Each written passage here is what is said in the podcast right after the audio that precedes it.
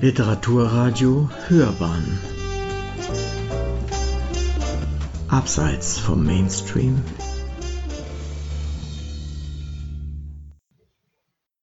Literaturradio Hörbahn.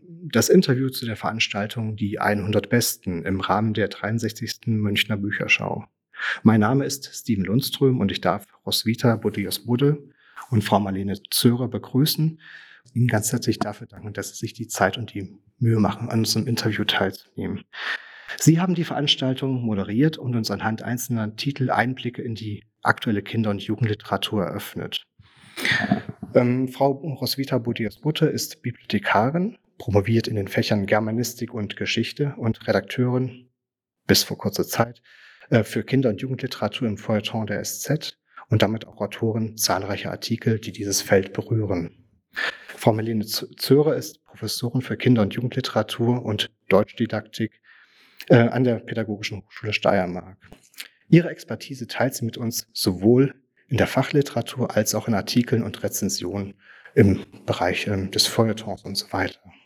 Ich, ich möchte auch erwähnen, dass Frau Hilde Elisabeth Menzel Teil dieses Teams ist, die aber heute aus verschiedenen Gründen nicht anwesend sein kann. Äh, Frau Menzel ist Autorin von Artikeln und Rezensionen und anderen Beiträgen und unter anderem ist sie für die SZ tätig. Äh, sie drei engagieren sich in verschiedenen Jurys, unter anderem der des Deutschen Kinder-Jugendliteraturpreises äh, und sie bestreiten gemeinsam die Veranstaltung Die 100 Besten. Frau Zörer und Frau Deus Budde, schön, dass Sie den Weg zur Literaturradio Hörbahn gefunden haben. Jetzt, so kurz nach Schluss, was geht Ihnen in diesem Moment, äh, wenn Sie zurückblicken auf diese Veranstaltung, gerade durch den Kopf? Welche Gedanken beschäftigen Sie gerade, treiben Sie gerade um? Dass es immer noch so viele Leute gibt, die sich wirklich auf Kinder- und Jugendliteratur freuen. Mhm. Dass die Faszination nie nachlässt, wenn man die richtigen Bücher findet. Und wie schön es einfach diese Begeisterung zu spüren. Also wenn man die Bücher vorstellt und man merkt, man hat jetzt irgendwie genau den Nerv getroffen und sie freuen sich alle darauf und nehmen die Bücher in die Hand, dann am Büchertisch gucken sich das an. Also das ist einfach richtig schön und dann weiß man auch, warum man dann drei Stunden die Bücher vorstellt. Das merkt man auch an der Reaktion des Publikums. Es war eine sehr lebendige Veranstaltung und ähm, es fand auch eine Kommunikation zwischen Ihnen und dem Publikum statt, was ich sehr schön fand. Also es war nicht nur ex cathedra von oben nach unten, sondern ganz im Gegenteil es war eine lebendige Geschichte und das fand ich sehr schön. Wenn ich Sie nun darum bitte, mit uns eine Beobachtung, eine Feststellung zu teilen, die die Kinder- und Jugendliteratur des Jahres 2022 ganz besonders charakterisiert, die ihren Stand, ihren Zustand ganz besonders gut einfängt, welche wären dies?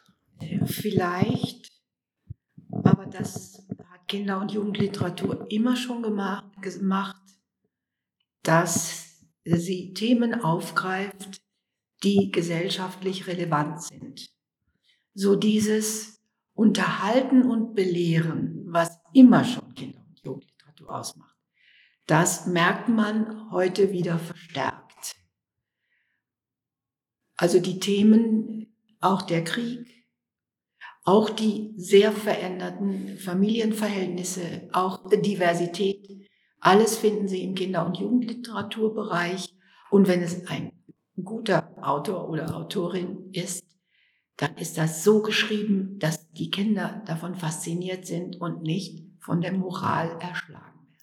Also das Belehrende ist tatsächlich in dem Fall etwas Positives, weil belehrend ist für mich auch, kann auch ein Begriff sein, der eher negativ und von oben herab wirkt. Also das ist Ihrer Meinung nach nicht der Fall dann. Bestimmt nicht bei den Büchern, die wir aussuchen. Natürlich gibt es das immer noch mit dem Holzhammer, mhm. aber äh, wir wissen ja, was Kinder und Jugendliche lesen wollen. Und Bücher, wo man gleich am Anfang merkt, aha, das ist die Moral der Geschichte, die suchen wir nicht aus. Äh, wir haben ja aus ungefähr 8000 hm, Büchern dieses Jahr haben wir ja 150 ausgesucht und natürlich viel, viel mehr gelesen. Und da suchen wir natürlich welche aus, von denen wir wissen, sie treffen nicht vor Moral, ohne dass sie doch etwas weiterbringen, was wichtig ist. Also vielleicht wäre statt belehrend lehrreich, Also sie sind das der klassische. Ja, ich weiß, ich weiß, dass es in, also Ja, in ja, der das- Diskussion das, klassische Belehren und Unterhalten ist, aber ich glaube, sie sind einfach dann, wenn sie etwas mitgeben, wo man etwas mitnimmt für sich selber, sich wiederfindet oder Neues erkennt. Also ich glaube, das ist genau das, worum es Mhm. geht und was die Kinder- und Jugendliteratur so spannend macht.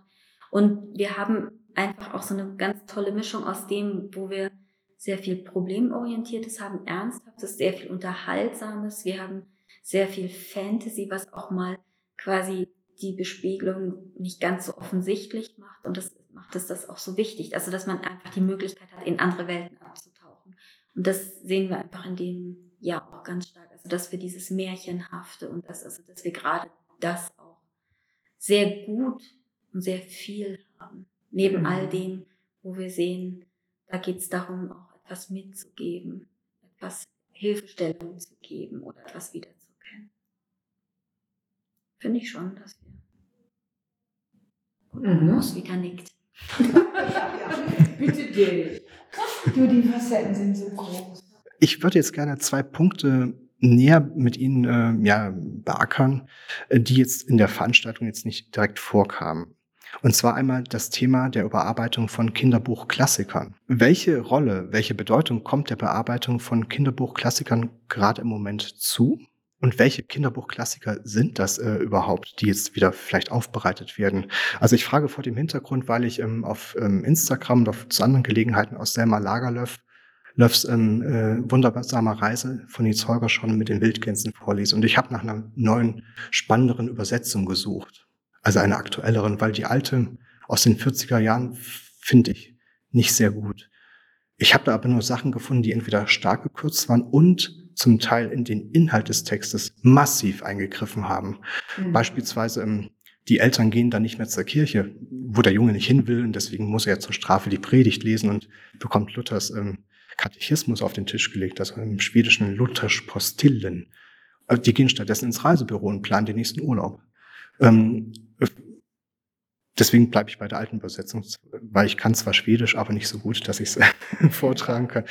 Ähm, was sind da Ihre Beobachtungen in diesem Feld, also bezüglich dieser Kinderbuchklassiker? Was passiert da gerade auf dem deutschen Buchmarkt? Also ich kann Ihnen sagen, das ist eine Geschichte, die mich nur in Wut versetzt.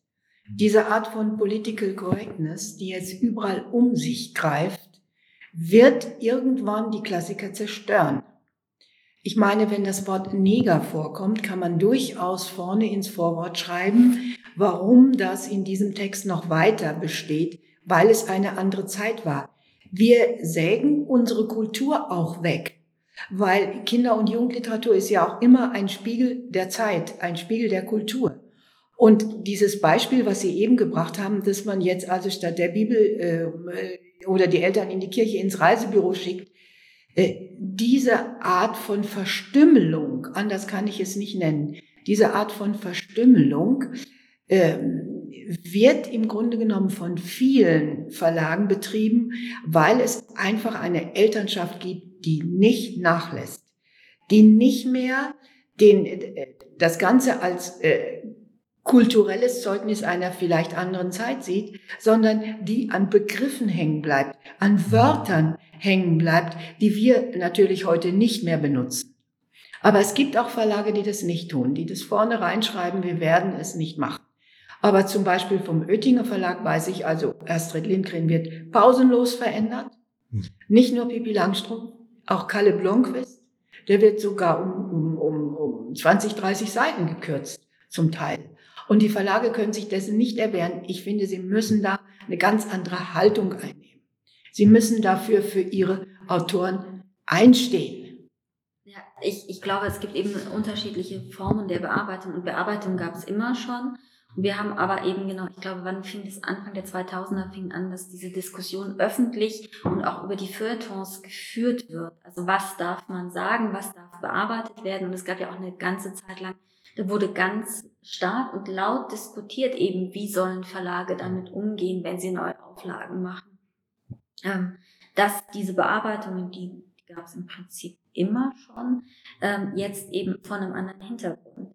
Also ich glaube, das ist auch so diese Frage. Also passe ich etwas an, weil ich denke, es passt nicht in die Zeit, es passt nicht in die Sprachgewohnheit oder will ich es einfach nur kürzen? Also die Grimmschen Märchen, ähm, ich bin auch mit sehr bearbeiteten Versionen groß geworden und habe mich dann, als ich das, auch das fällt unter Bearbeitung.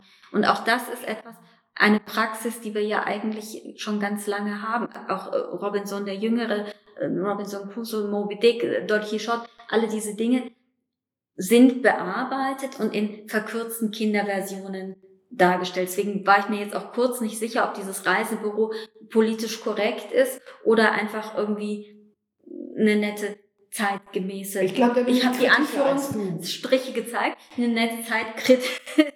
Da bin ich, da bin ich, ähm, da bin ich äh, dagegen. Auch gegen, natürlich haben wir auch schon Bearbeitungen gelesen, aber die setzen, die bleiben nicht, die setzen sich durch, nicht durch. Und immer wieder höre ich, dass also Leute sagen, jetzt habe ich den Robinson Crusoe wirklich mal in der ersten deutschen Übersetzung gelesen. Das ist ein ganz anderes Buch als die Bearbeitungen. Ich glaube, dass jegliche Art von Bearbeitung den Text verstümmelt. Das, ich habe ja, also, ja, ja, ja. Ich Aber und ich finde das auch nicht gut. Ich finde das nicht gut, auch wenn es gemacht wurde, aber dann auch häufig so, die Grimmschen Märchen, wer die Grimmschen Märchen nicht, die in der Urfassung liest man sie eh nicht mehr, aber es gibt ja auch Bearbeitungen, die haben sich durchgesetzt. Und wer die nicht will, der soll das Märchen gar nicht vorlesen. Bei den Märchen haben wir ja tatsächlich die, den Fall gehabt, dass wir dann, ich glaube 2012 war es zum Jubiläumsjahr, die neue Illustration nicht mehr mit bearbeiteten Versionen bekommen haben, mhm. sondern dann immer ähm, der Version letzter Hand. Also da, oder zumindest ja, genau. mit der Angabe, ja. welch, auf welche Grimsches äh, Ausgabe es ja. sich bezieht. Also da haben wir tatsächlich wieder etwas, wo die Verlage dann gemerkt haben, okay, wir, was ist texttreu, was machen wir damit? Also da ist tatsächlich quasi mhm. diese Gegenbewegung ähm, dazu entstanden, zu dem, was wir gesehen haben. Also ich wollte auch nur sagen, diese Praxis der Bearbeitung haben wir immer. Ich glaube, der Grund der Bearbeitung, das ist etwas, was sich in den letzten 20 ja. Jahren ganz deutlich ja. verschoben hat ja. und dann auch andere hm, Formen findet, als wir das bis dahin gekannt haben. Also ähm, auch dieses, also wenn man jetzt schaut, was würde noch drunter fallen? Es wäre Na, Jim Knopf wird auch noch mal verändert werden. Ich glaub's dir. Ja. Ich sag's dir.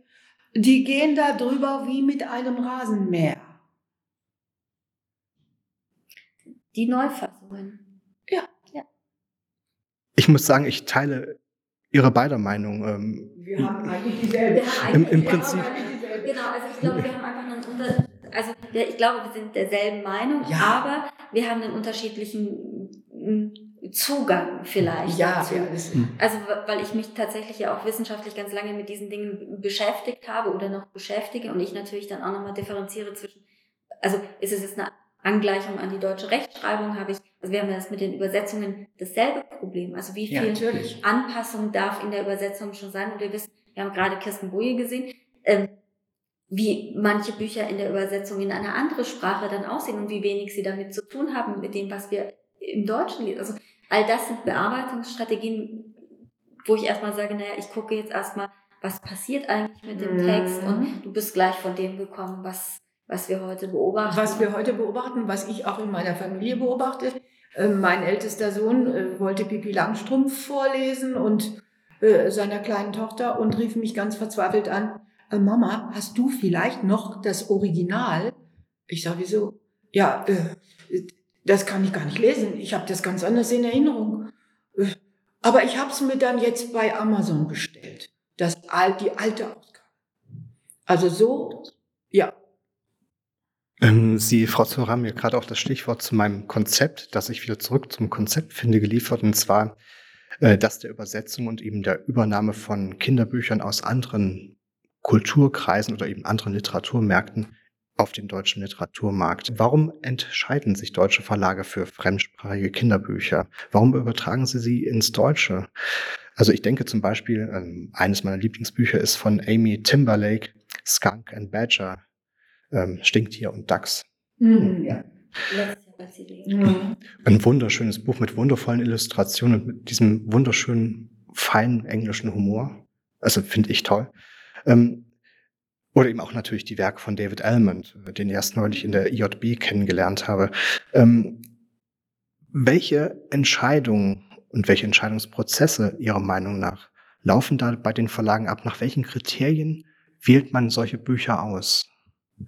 Und wie unterscheidet sich dann eben auch, auch vor dem Hintergrund, gibt es Unterschiede zwischen dem deutschsprachigen Literaturmarkt, Jugendbuchmarkt und den eben den Märkten, aus denen diese Bücher dann kommen, die man übernimmt und übersetzen lässt?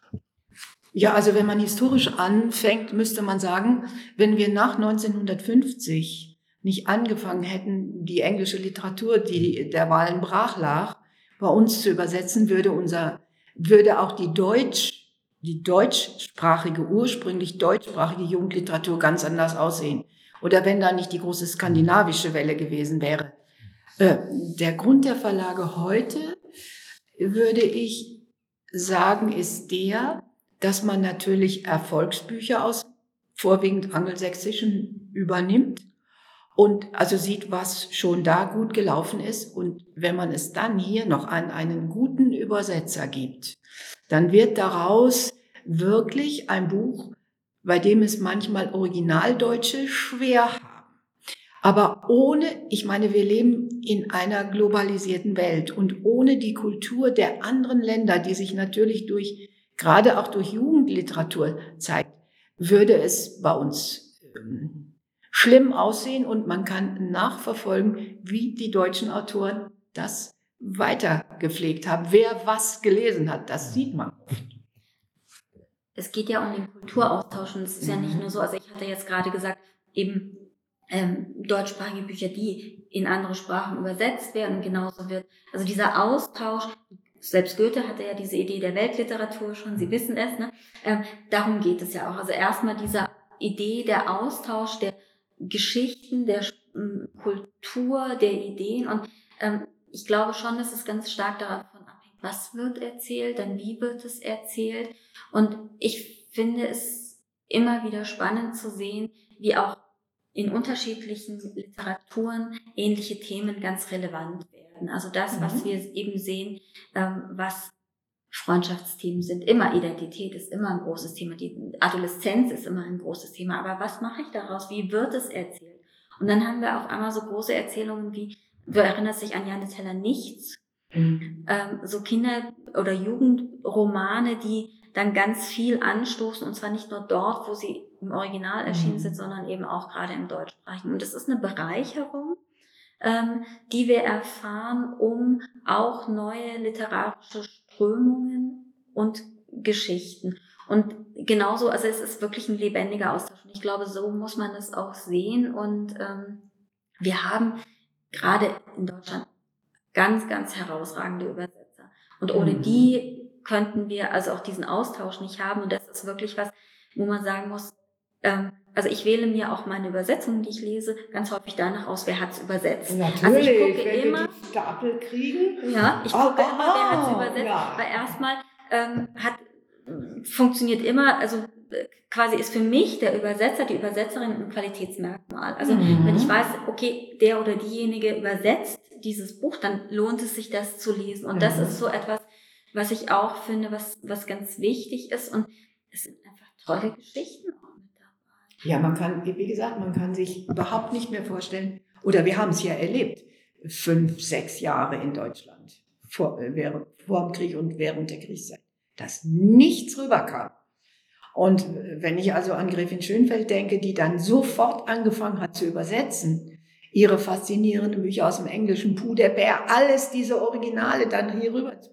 Man kann sich, oder man müsste sagen, man kann sich im Grunde genommen die deutsche Literatur ohne die Übersetzungen überhaupt nicht mehr vorstellen. Und das macht natürlich manchmal auch den deutschen Autoren zu schaffen.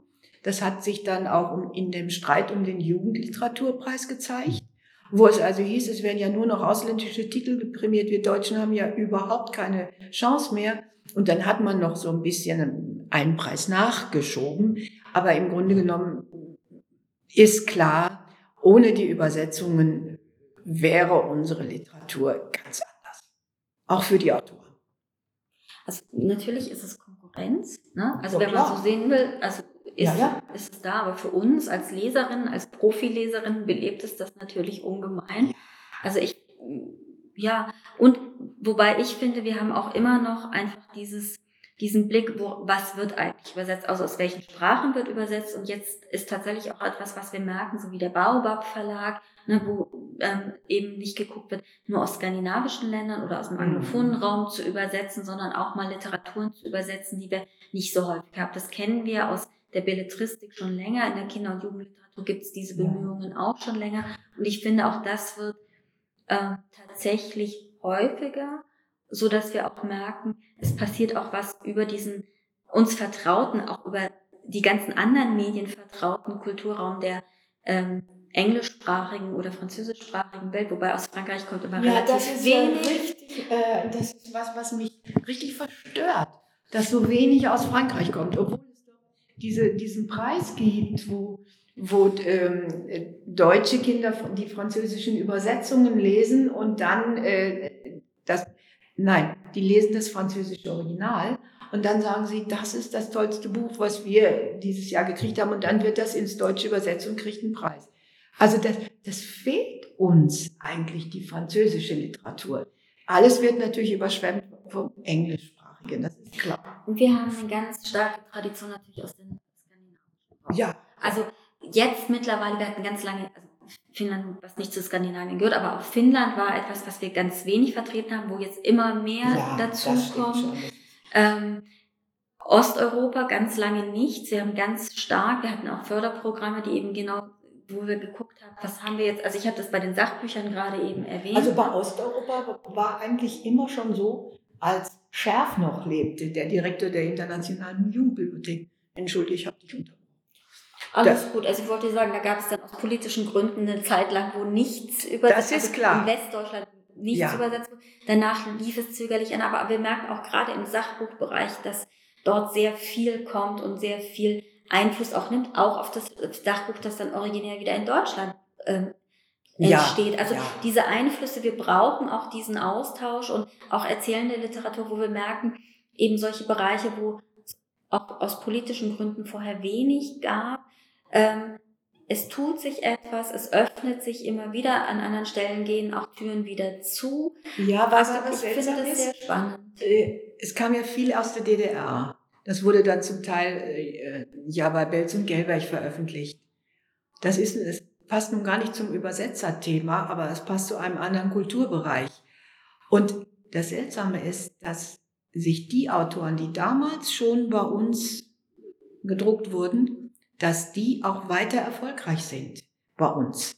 Also es ist dann das, was da entstanden ist in der DDR, das kann man dann zwar im Kinderbuchverlag sehen, aber die Leute wurden alle nicht so erfolgreich wie die, die schon bei uns, äh, bei uns vertrieben wurden.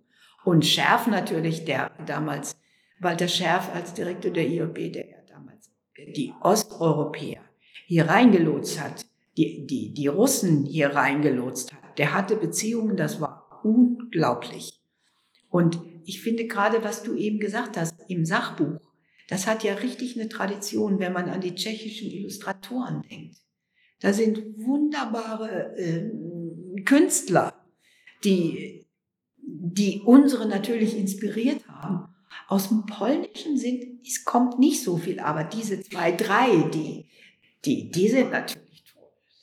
Ja, und jetzt haben wir, also die Michelinskis, das sind die, die du Ja, meinst, ja. die jetzt Mhm. aus, ähm, aus Polen kommen. Genau, und jetzt haben wir ähm, tatsächlich auch etwas, was interessant ist, dass wir jetzt seit ein paar Jahren immer mehr ukrainische KünstlerInnen haben, die eben schon eigentlich übersetzt waren, bevor diese Diskussion oder Ja. bevor eben dieser Angriffskrieg stattgefunden hat. Aber auch das ist etwas, da hat es länger gebraucht, bis die sich auf dem deutschen Ja. Buchmarkt etabliert. Ja. Und jetzt tatsächlich weiß ich, dass eben Dinge geplant waren für nächstes, übernächstes Jahr in den Verlagen, die jetzt dieses Bücher tatsächlich vorziehen konnten. Aber das ist eben auch so etwas, wo man merkt, was du ganz am Anfang gesagt hast, der Buchmarkt reagiert auf aktuelle Themen und auf das Zeitgenössische und das, was passiert. Und das ist etwas, was einfach ganz wichtig und zentral ist, um auch eben zu zeigen, es hat was mit dem Lebensalltag zu tun und es hat was zu sagen und es ist nicht nur irgendwie ähm, ja, Lesefutter. Also das, was wir ja immer noch gerne als,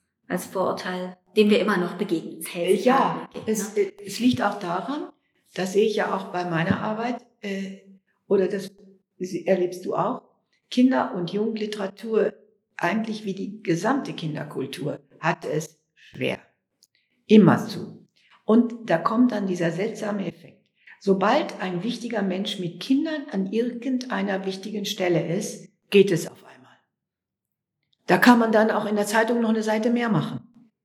Aber, und man macht mit Kinder- und Jugendliteratur auch als Journalist kaum eine Karriere. Es ist viel, viel besser, man, man, man schreibt, was weiß ich, über Politik oder, oder, oder Theater. Äh, das lesen die Leute, meinen dann äh, die, die Macher, die Schalter, das lesen die Leute viel mehr. Also Kinderkultur, Kinder- und Jugendliteratur ist eigentlich immer wieder was, was man, für das man kämpfen muss. Überall, das wirst du im Hochschulbereich ganz genauso sehen. Also das, und das, da arbeiten wir immer dran, aber man kennt es. Und wir hören auch nicht auf. Nein, wir hören auch überhaupt nicht auf. Und ähm, dafür ist Ihnen auch wirklich zu danken. Also gerade jetzt dieser Überblick, das war schon nicht nur erhellend, sondern ich, ähm, es liegt halt das, oder es kann das Fundament liegen für die Zukunft. Denn die Kinder von heute sind ja, sind die Leser von, von, auch von morgen und die Gestalter von morgen. Also hier wird quasi mit Kinderliteratur wird die Zukunft im Grunde genommen auf ein sicheres und gutes Fundament gelegt. Und deswegen ist diese, ja, diese Mauerblümchen-Existenz Mhm. Wirklich ärgerlich. Mhm. Aber das, umso wichtiger ist es, dass sie sich halt, dass sie sich halt dann noch so engagieren und das weitermachen. Ähm, auch, sie haben mir schon wieder ein Stichwort geliefert. Das, ähm, das nehme ich gleich auch noch auf, äh, um auch dann zum Abschluss so allmählich zu kommen. Ähm, wie ist das jetzt dann in, Sie können natürlich nicht in die Zukunft schauen, Sie beide, aber äh, Ihrer Einschätzung nach, was wird in den nächsten Jahren ähm, an Themen, an, ähm, an Entwicklungen, an Trends im Kinderbuchmarkt ähm, ja akut werden und oder welche Trends, die jetzt gerade akut sind, werden weiter fortbestehen, welche werden vielleicht verschwinden.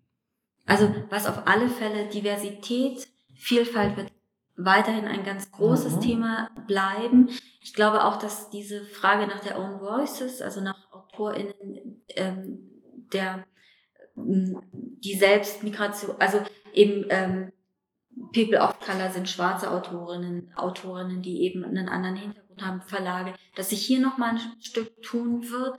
Also ich glaube, dass das doch kommt. Ich weiß nicht, wie weit in die Zukunft, aber das ist etwas, wo ich denke, ähm, da könnte sich, wird sich etwas tun. Wenn man jetzt zurückguckt, literaturhistorisch und anguckt, was ist passiert in den großen Krisen, was für Literatur wurde verlegt, ich glaube, dass wir tatsächlich ein unter Umständen sehr viel heile Welt, sehr viel Märchen, sehr viel ähm, Ablenkung in, in die Richtung bekommen könnten, ähm, weil es tatsächlich neben diesem, was wir sehen und was auch weitergehen wird, aufzuklären, zu unterstützen mit dem, was in der Welt passiert, eben auch oft dann diese Tendenz gibt, zu sagen, aber wir brauchen auch eine Entlastung, wir brauchen auch etwas, was dem gegenwirkt. Also ich glaube, das verläuft parallel. Ich könnte mir vorstellen, je nachdem, wie sich die Weltlage entwickelt, dass wir eine ähnliche Entwicklung wieder bekommen. Ja, also dieses äh, People of Color, da sprichst du ja an, dass man, wenn man ganz am Ende dieses Denkens ist, sagt, es können nur Schwarze über Schwarze schreiben. Nein, das, das habe ich gar nicht. Nein, das, nein, aber ich meine, das, äh, das gibt es ja durchaus jetzt, dass, dass die also zum Teil äh, auch übersetzen, ein, ein Buch über dass das Thema einer jungen Schwarzen schildert, dass das dann nur von einer Schwarzen übersetzt werden soll. Also das läuft wieder unter das große Thema Political Correctness, die im Grunde genommen kulturzerstörend ist. Aber was meinst du, was jetzt noch kommt? Ich glaube, dieses Unterhalten und Belehren in Anführungsstrichen wird sich im Grunde genommen nicht ändern. Weil das ist das geheime Erfolgsrezept der Kinder- und Jugendliteratur seit der Aufklärung. Und das, das wird sich nicht ändern. Es wird sich vielleicht ändern, ähm, was wir ja auch schon bemerken, diese Einteilung in Altersgruppen oder sowas. Also wir, man merkt immer mehr, dass immer jüngere Kinder eigentlich die Bücher lesen, äh, von denen die Eltern glauben, dafür seien sie noch äh, zu klein.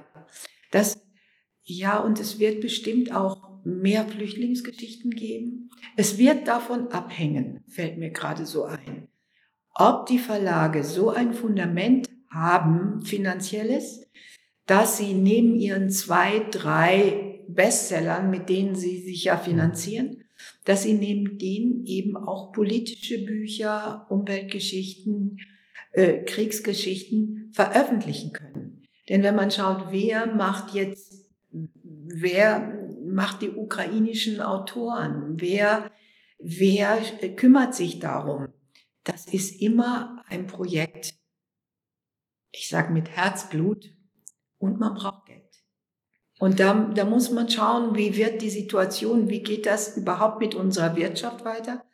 Äh, schließlich sind die Verlage und Buchhandlungen ein Teil davon. Und ähm, werden jetzt immer nur die Bestseller recycelt, was ja eifrig gemacht in vielen Verlagen. Ich hoffe ohne Bearbeitung. Äh, ich weiß es nicht. Wir hängen sehr eben auch an dem Wirtschaftsfaktor, ob wir uns das leisten können, von Autoren oder und Autorinnen aus der Ukraine vielleicht nur 1000 Exemplare zu drucken und dabei gar keinen Gewinn zu haben, es dafür aber ganz wichtige Bücher sind. Ich weiß es nicht. Ich kann da nicht so in die Zukunft schauen.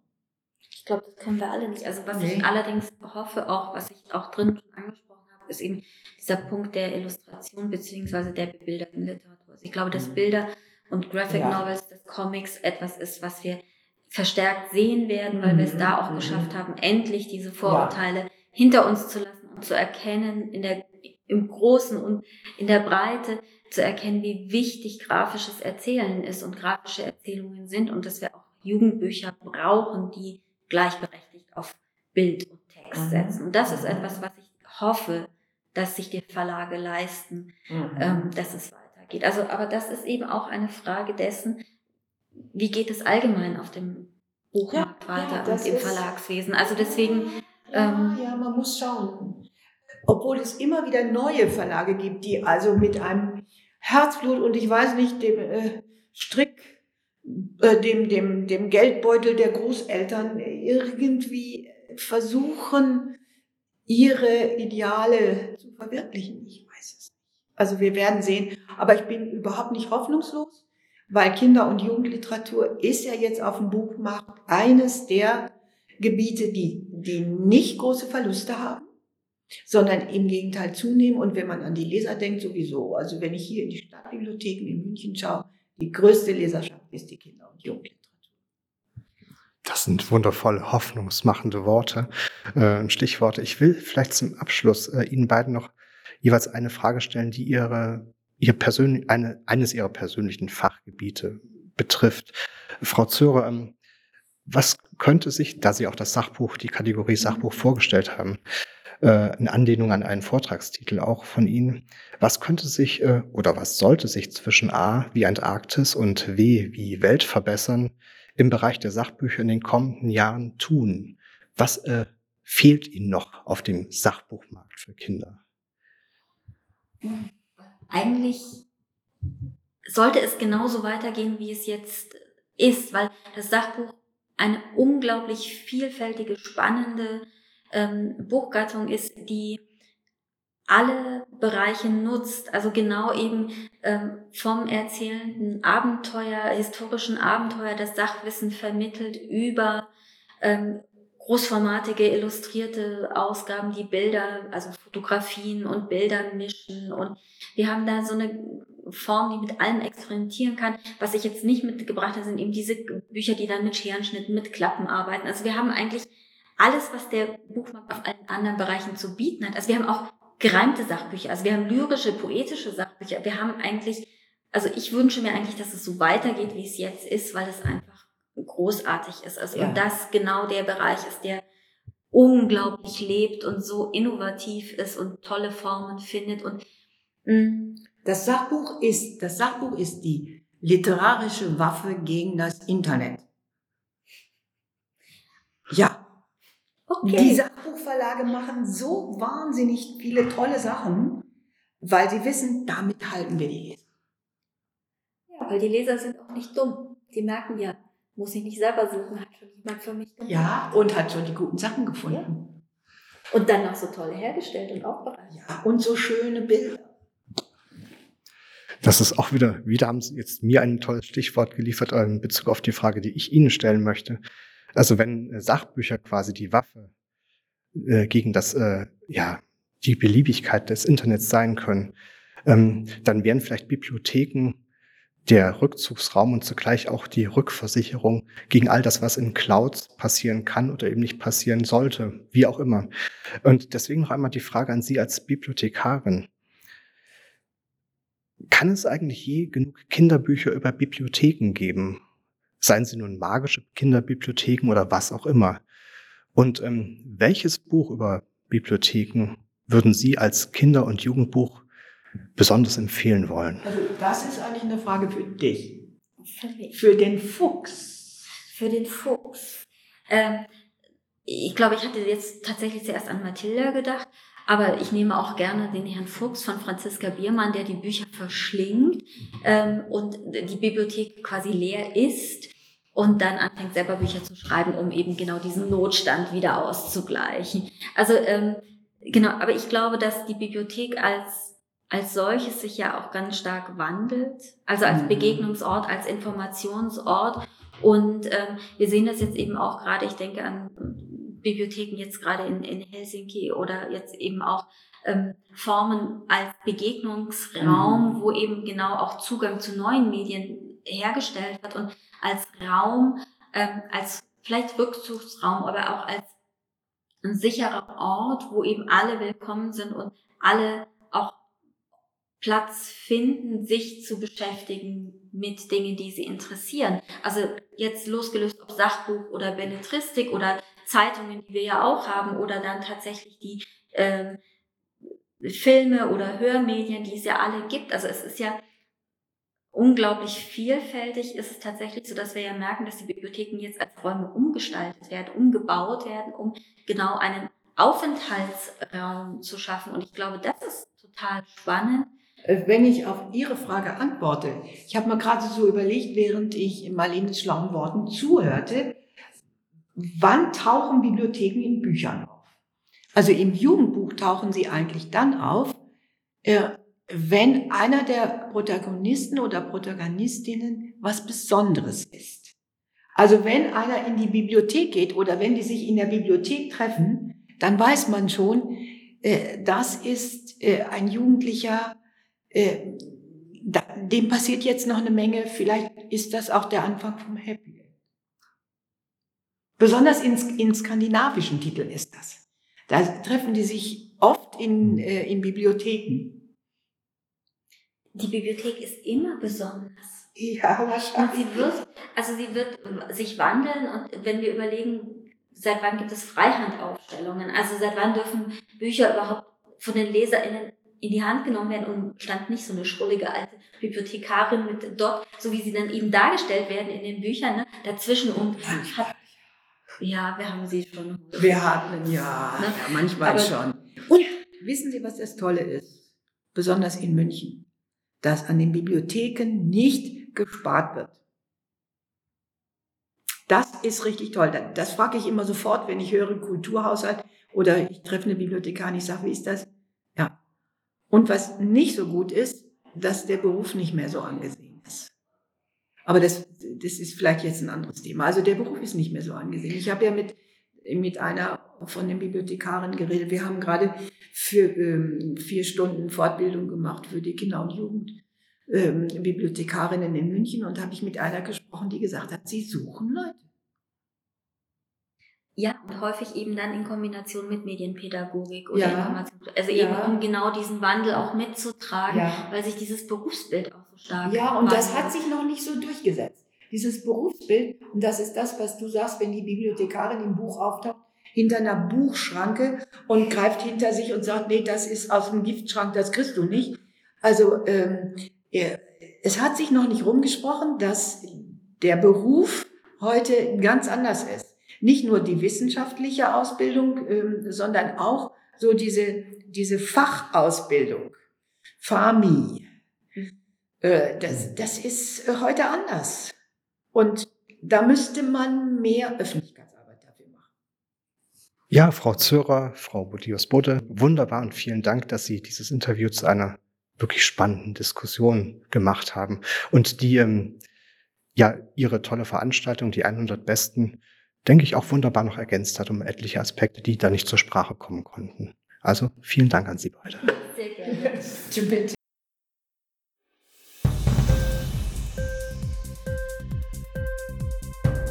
Dir die Sendung gefallen? Literatur pur, ja, das sind wir. Natürlich auch als Podcast. Hier kannst du unsere Podcasts hören. Anchor, Spotify, Apple Podcast, iTunes, Google Podcasts, radio.de und viele andere mehr.